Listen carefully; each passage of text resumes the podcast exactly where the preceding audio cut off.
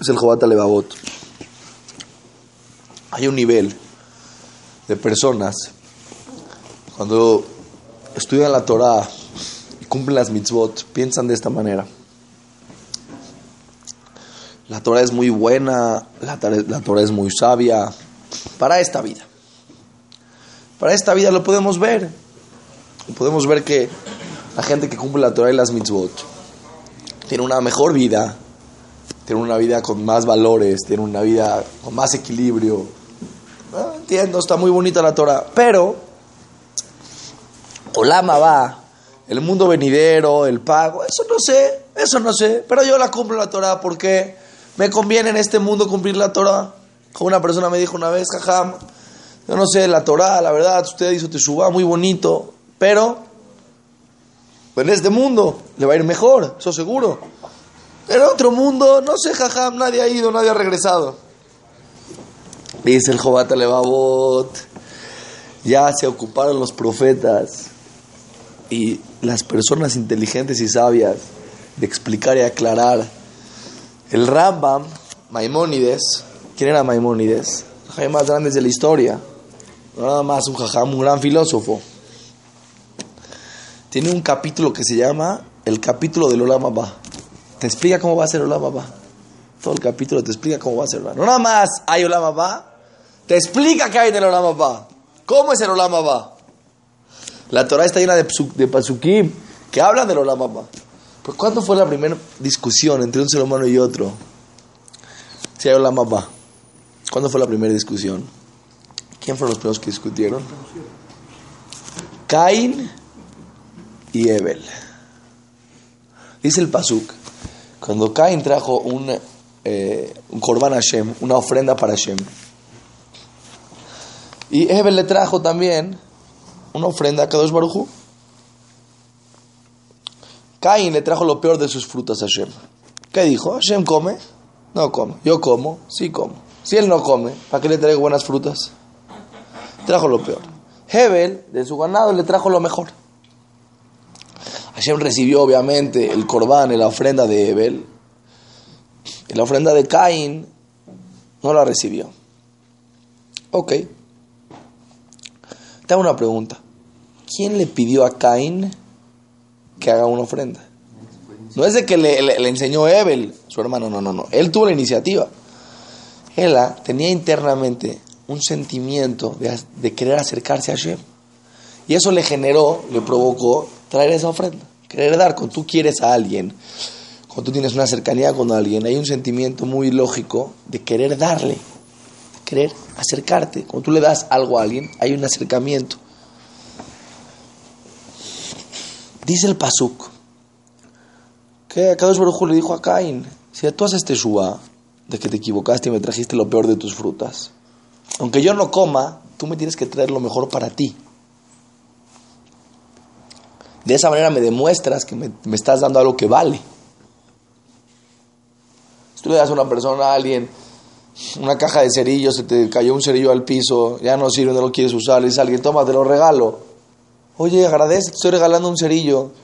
El cerillo que ya no quieres, que se te cayó al piso, que ya casi que con, muchos trabajos va a aprender, ese me lo estás regalando. No me estás regalando nada. Tú dices, me estás regalando lo peor de tus frutas, que no te lo vas a comer, que está casi, casi ya ya no se puede comer de lo maduro que está. ¿Ves lo que me estás regalando? Cambiaste suba. No, eso te suba, Caín. Pero dice el paso que algo muy interesante que nadie se pregunta. Bayomer Caín el Abel, le dijo Caín a Abel, así empieza el pasuk diciendo, a su hermano, cuando estaban en el campo, vaya con Caín el Abel, vaya Argueo, y se paró Caín y lo mató. Pero el pasuk empieza diciendo, y Bayomer le dijo algo, hubo una discusión entre Caín y Ebel. ¿Qué discutieron? El Pasuk no dice que discutieron. El Pasuk más dice, y le dijo Caín a Ebel estando en el campo, y se paró Caín y mató a Ebel. ¿Qué le dijo? Escuchen bien lo que dice el Targum Jonathan Benuziel. Jonathan Benuziel. Se paró Caín y le dijo a Ebel en el campo, no hay juez y no hay juicio. Y no hay Olamabá, no hay un mundo venidero. Y no hay pago para los tzadikim y no hay castigo para los Reshaim. Y el mundo no se creó con piedad. Así le dijo. Le contestó Ebel. ¿Qué le contestó? Porque le dijo, si fuera así, ¿por qué no recibieron mi corbán? El problema es que no recibieron su corbán. Le contestó Ebel, hay juez y hay juicio. Hay hay un mundo venidero. Y hay pago para los tzadikim. Y hay Hazel Shalom, castigo para los Reshaim, para los que se portan mal. Y el mundo se quedó con piedad. Y si tú hubieras traído frutas buenas, te hubieran recibido tu corbán. Hashem te quiere. Hashem hubiera recibido nuestro corbán, el tuyo y el mío, no nada más el mío. Se enojó Ebel, eh, Cain se enojó, ¡boom! Lo mató. ¿Qué pasó aquí? ¿Qué es esta discusión? Explíquenme. No recibieron tu corbán. Hashem te dice, hazte suba. De repente no hay juicio, no hay juez, no hay la mamá, no hay pago para los tzadikim, el mundo no se creó con piedad. Señor, es muy sencillo, escuchen bien. Los primeros personas de que nacieron de Adam Rishon, primeras personas que, que fueron de un vientre de una mujer, los primeros en el mundo, en la historia de la humanidad. Después sería el mundo, tienen un acercamiento a Hashem por sí solos, quieren traer un corbán. ¿Creen en Hashem o no creen en Hashem? ¿Cómo? Su papá fue creado por Hashem. No estamos hablando de una persona que tiene que tenerle pruebas. Su papá no tenía abuelito, no tenía abuelita. ¿De dónde naciste tú, papá? Me creó el creador del mundo. Adam Arishon hablaba con Akadosh Barujú. No era algo normal. Estuvo en Ganeden. Caín solito. Caín solito se quiere acercar a Boreolam. Dice Caín, yo quiero traerte un corbán. Se equivoca falla y no acepta su error. Y la conclusión a la que llega es, no hay olamapá, no hay pago, no hay castigo, no hay juez. ¿Qué pasó aquí? Escuchen bien. Cuando la persona se siente obligado a cambiar y no quiere cambiar, automáticamente él se pone un pretexto para no cambiar. ¿Por qué las personas, por qué las personas hay veces dicen no hay la mamá? Porque si hay mundo venidero y este mundo se va a acabar, entonces tú en tu vida tienes una obligación de hacer algo con tu vida, un poquito más allá que lo terrenal. No puedes dedicar toda tu vida a lo terrenal si sabes que te vas a ir de aquí hay un mundo eterno. No, no, tiene lógica, no tiene sentido que la persona esté metida en el dinero, en la ambición, en el mundo material, como si este mundo fuera eterno. Después hay otro mundo, ¿qué vas a hacer? ¿Qué te vas a llevar? Como conté ayer, que cuando Ravisel Salanter se, se, encontró con el Sábamino Bardok, el Sábamino Bardok era un joven, se casó, cuando se casó, su novia, estaba comprometido, falleció su suegro. Falleció su suegro estando de novio y tenía a su hermana o diez hermanos. Y él era ella era la hermana mayor y él se quedó con toda la responsabilidad de de la familia. Entonces se casó y le iba muy bien en los negocios. Trabajaba y le iba muy bien. Cuando se encontró con El Salanter, una vez, El Salanter, sabido que era uno de los más grandes de filosofía judía y de superación personal, le, lo encontró, le preguntó, ¿qué, ¿a qué te dedicas? ¿Cuál es tu objetivo? Mi objetivo es conseguir y tener para poder vivir sustento para poder vivir. Le contestó, nada más te ocupas de tu sustento para poder vivir y no te ocupas de tu sustento para poder morir. Para poder morir también hay que tener sustento. ¿Por qué? Si hay la mamá, después de 120 años empieza la verdadera vida. Entonces tienes que también saber y saber que tienes que, así como te preocupa que no tengas para vivir, te tiene que preocupar que no tengas para morir. Algún día te van a llevar al Shamet a decir, ¿qué, ¿qué, trajiste? Nada. Todo lo dejé allá abajo. ¿Cómo? Es que había dos niños en la panza de la mamá. Estaban discutiendo un niñito con el otro, los bebés adentro de la panza de la mamá. Un cuentito. Entonces uno le decía al otro, oye, nada, aquí adentro, come, toma, disfruta. marometea, todo lo que puedas. Después de nueve meses, se finí, se acabó todo. Y el otro le decía, no, papá, aquí nada más te estás formando los piecitos, las manitas, la cabecita, pero vas a salir a un mundo enorme. Aquí la pancita es chiquita. No, no, allá es algo que no te lo puedes ni imaginar lo que hay. Es un mundo mil veces, millones de veces más grande que esté ahí todo. Otro decía, ¿qué estás hablando? Ya nos vamos a morir. Aquí son nueve meses. Ya se acabó, se acabó todo, se acabó. Le decía uno, ¿tú has visto a alguien que salga de la panza y regrese? Le decía, ¿y te cuente lo que hay allá afuera? No, no, no has visto a nadie. Dice, papá, te estoy diciendo, tú tranquilo. ¿Tú, has, ¿Tú conoces a algún bebito que haya salido allá afuera y haya paseado por el mundo y nos regrese aquí adentro a contar? No, ¿verdad? Entonces no hay nada afuera. Dice el otro Habibi, cree, créemelo. No, no somos los primeros en el mundo que estamos haciendo en la panza de la mamá. Hay muchas personas. Es más, ¿cómo está mi mamá allá afuera? ¿Quién es esa? No, tú no me entiendes. Si me entiendes, pruebas, no pruebas, discutían. Llegó de repente el momento en el cual, de repente llegó el momento en el cual iban a salir de la panza de la mamá y estaba uno llorando, se acabó, se vistió sus ropas de negro, se puso a llorar adentro, todo. Va a salir el hermano. ¿Quién? El que sabía que hay mundo. ¿Cómo salió? Así como resbaladilla. Tranquilo, el doctor, así, perfumadito, salió feliz, ya sabía que salía al mundo.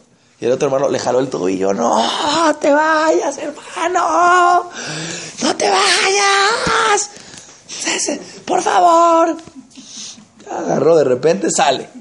De repente llegó este, va a salir de la panza. Y de repente, el doctor no hay manera que lo saque, se agarra de adentro. De repente cesárea, no hay de otra. Abren la panza, ¡boom! Lo sacan. De repente voltea, empieza a ver, el doctor. El cuarto solamente donde lo sacaron es 100 veces más grande que la panza. Dice, wow, tenía razón mi hermano. Si había aquí algo. Esta es la historia de la vida. Una persona le dice al otro, oye, no hay, tú no, sí, la Torah es muy sabia, pero aquí, aquí. No, no, no. Aquí principalmente allá. Decir, les hago una pregunta muy sencilla. ¿Por qué Caín llegó a esa conclusión? Jazito, todo lo que fue, no, no le aceptaron la ofrenda, eso fue todo. Cuando tú te sientes frustrado, que tienes la obligación de hacer algo y no quieres cambiar, pones pretextos. ¿Cuál es el mejor pretexto?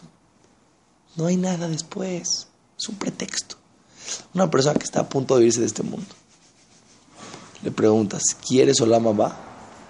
Claro que quiero la mamá. ¿Quién no quiero la mamá? Esab. ¿Qué? Esab y Jacob. Cuando Esab nació primero, recibió del cielo la mejora, la primogenitura. ¿Qué se merecía por ser primogénito Esab? O la mamá el mundo venidero. Así está escrito en la Torah, el mundo rujani, el mundo espiritual, le correspondía a Esab. Viene Esab y viene del campo, tiene hambre, ve a Jacob que está echando una sopa de lentejas, le dio hambre. Le dice, ¿me das un poquito de tu sopa? Y dice Jacob, con gusto. La verdad yo veo que tú estás muy metido en el mundo terrenal mucho no te ocupas de superación personal, de acercarte a Hashem, de hacer mitzvot. No, no veo que ese es tu estilo de vida, le decía Jacob Te están dando a ti las verajot de Abraham, te están dando las verajot de Yitzhak. Eso es pura cercanía con Hashem. Un mundo espiritual total. Ah, tú no lo quieres, dámelo, yo sí lo quiero. Le dice ella a mí para qué me sirve, a mí da una sopa de lentejas. Yo quiero algo que se vea ahorita, yo quiero algo que se sienta ahorita en la boca. A mí me cuentas cuentos, de que, espiritualidad, todo lo que tú quieras. Yo quiero ahorita sentir la sopa de lenteja. Me dice uno, véndemela. Ah, te la vendo. ¿Qué más me da a mí? ¿Para qué la quiero? Igual no me sirve de nada. Está bien. Ya pasan los años, pasan los años. De repente llega el momento donde se va a traspasar las bendiciones. Llega Itzhak. ¿Y le da la bendición a quién? ¿Le da bendición a quién? A Jacob. Llega después de un minuto, ¿quién? Esab. Le dice Itzhak, ¿cómo? Te acabo de dar la bendición hace un minuto. No, ese era Jacob. Le dice Itzhak, ya perdiste la bendición. El Olama va, el mundo venidero, la espiritual, la Torah, se la entrega a la descendencia de Jacob vino. Dice la cámara que esa gritó un grito tan, tan profundo y tan amargo, de llanto que, que, que, que Itzhak se sintió de, de de Sab.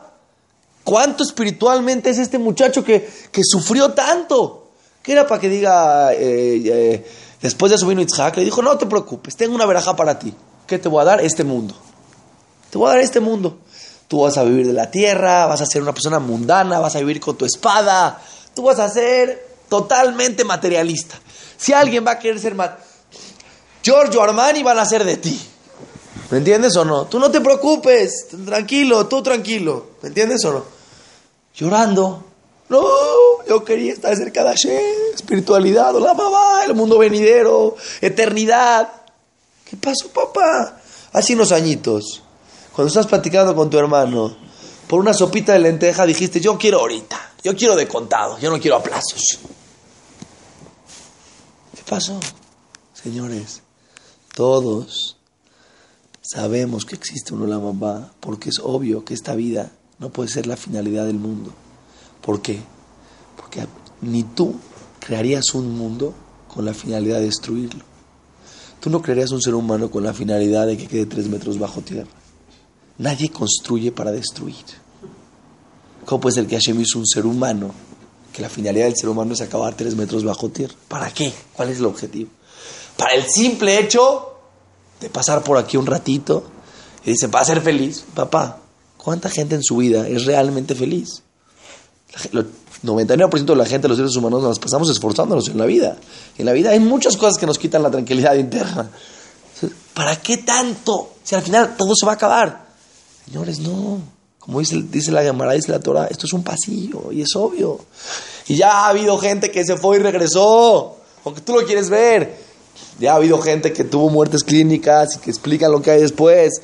Deja eso. Nosotros tenemos en el Masoret. Cuando una persona se va del mundo, los Yudim se sientan. Dicen Kadish. ¿Qué Kadish? ¿Qué Kadish? Yo te pregunto a una persona. ¿Quieres que digan Kadish por ti? Seguro que sí. Y una persona Shalom que no tiene quien dice Kadish se preocupa. Quiere su continuidad. ¿Qué, ¿Qué, continuidad? Aquí vas a acabar abajo en la tierra. ¿Qué va a pasar contigo? Todos sabemos en el fondo que somos alma y cuerpo. Todos sabemos en el fondo que hay un mundo eterno. Todos lo sabemos, lo entendemos. Solamente la pregunta es, si te ponen el plato de lentejas enfrente, cuando tienes enfrente los taquitos que no son kosher, y te dicen, no te comas esos taquitos, no son kosher. Yo no creo en nada. A mí no me importa nada. Échame aquí la salsita y échame los taquitos. ¿Qué quiere decir? No es que no creas. Es que en el momento que tienes enfrente de ti algo que tiene tu un deseo, tu mente se bloquea y en ese momento prefieres decir, no hay nada. ¿Quién nos enseñó esta lección? Caín. Caín, tú eres el que más crece en Olam Tú eres el que más crece en Hashem. Si hay alguien en el mundo que cree en Hashem, eres tú. ¿Cuál es la prueba? Ayer le trajiste un corbán a Hashem. Ayer le trajiste una ofrenda a Hashem. No nada más le trajiste una ofrenda. ¿Viste cómo recibió la ofrenda de Ebel? ¿Viste cómo del cielo bajó un fuego y se llevó la ofrenda de Ebel. ¿Por qué te enojaste? Porque tu ofrenda no la recibieron. ¿Cómo sabes que no la recibieron? Tuviste un contacto con Hashem. Directo. ¿Cómo puede ser que un día después no hay la mamá, no hay Hashem, no hay juez, no te van a juzgar? Papá, esa es tu contestación para sentirte tranquilo porque no quieres cambiar. No tienes que renegar, cambia, acércate. En el fondo, claro que crees. En el fondo, claro que quieres que digan Kadish. En el fondo, claro que entiendes que hay un mundo espiritual. No hay duda. La pregunta es, cuando tienes enfrente de ti el plato de lentejas, cuando tus deseos en el mundo te, te, llevan a hacer cosas que tú sabes que están prohibidas, tienes dos opciones. O dejar de, de actuar de una manera incorrecta y ser una persona correcta en este mundo. Y saber que eso correcto tiene un pago positivo. O seguir en la tuya y hacer como que cierras los ojos. Como una persona que iba caminando. Le dijeron, cuidado que hay un hoyo, un hoyo adelante, hay un hoyo, cuidado, te vas a caer. Dijo, tengo una idea muy buena, voy a cerrar los ojos. Si me caigo, que no me van a decir nada, les voy a decir, no lo vi. Papá, Es mucho peor cerrar los ojos y caerte que caerte viendo los ojos. Porque cerrando los ojos tú sabías. ¿Para qué los cierras? ¿Eres un tonto? ¿Para qué cierras los ojos? No hay mitzvah. No hay que ser. La Torah para gente inteligente. No cierres los ojos de la vida. Ve el mundo, ve los tzadikim, ve las verajot. Que un jajá dice una verajá tiene una fuerza espiritual. Nadie puede negar que existe una fuerza espiritual en el mundo. Nosotros mismos necesitamos la espiritualidad. No nada más en baba. En este Olam también. En este mundo para vivir mejor. Entonces dice el Jobat Alevabot. Hay gente que piensa y se quiere tranquilizar a ellos mismos. Sí, la Torah es muy sabia, es muy buena, pero no hay la baba. ¿Para qué lo dices? Si la quiero cumplir, la cumplo. Si no la quiero cumplir, no pasa nada. No, no te engañes, no te mientas. no seas como Caín. La Torah es porque Hashem te quiere, porque Hashem te ama, es para tu bien. No, no le vas a hacer ningún favor a Hashem. Hashem todo lo que te creó en el mundo es para darte felicidad, pero felicidad eterna. Ese es todo el objetivo de la creación. ¿Me entiendes? Que tú llegues a ese punto donde puedas recibir un placer eterno. la persona tiene que saber no pongas pretextos en tu vida. Acércate a Kadosh Barujú, acércate a la Torah. Tú quieres el Olamaba, tú quieres la espiritualidad en lo, profundo de tu corazón, lo quieres. Quita solamente esas capas que tienes que te están limitando. Pues a veces piensas que es, que es difícil, pero cuando, sea, cuando lo empiezas a hacer, se da cuenta que es precioso, que es bonito. Ese es el cuarto nivel. Seguimos mañana.